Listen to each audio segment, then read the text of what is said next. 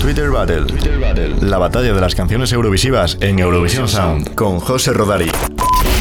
Hola a todas y a todos. Bienvenidas a un nuevo año que trae de la mano una nueva Twitter Battle.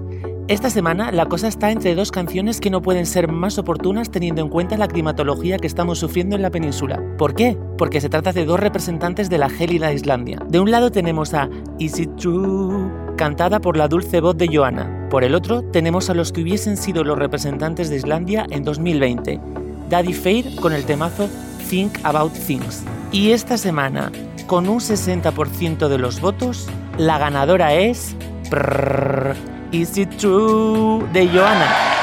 La candidatura no partía como favorita en las quinielas, pero tras una maravillosa interpretación en su semifinal, se hizo con el primer lugar con 174 puntos, dos más que el artista turco-belga Hadise, accediendo a la final cuatro días más tarde.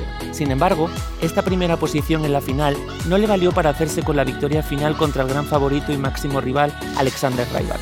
Joanna obtuvo 218 puntos en la final, convirtiéndose en el tema más puntuado de la historia de la participación islandesa. Además, Is It True, a priori parece una balada simple interpretada por una voz angelical, alcanzó el número uno en la lista islandesa de singles y fue top 10 en Suecia, Noruega, Finlandia, Grecia, Rusia, Reino Unido, entre otros países de la Unión Europea. Tanto fue el éxito que Joanna llegó a grabar la canción en varios idiomas, entre ellos el español, llevando el nombre de Si te vas. Por último, como curiosidad, me gustaría mencionar que una de sus coristas, Hera Björk, fue la representante de Islandia al año siguiente. Sin más dilación, os dejo con la canción.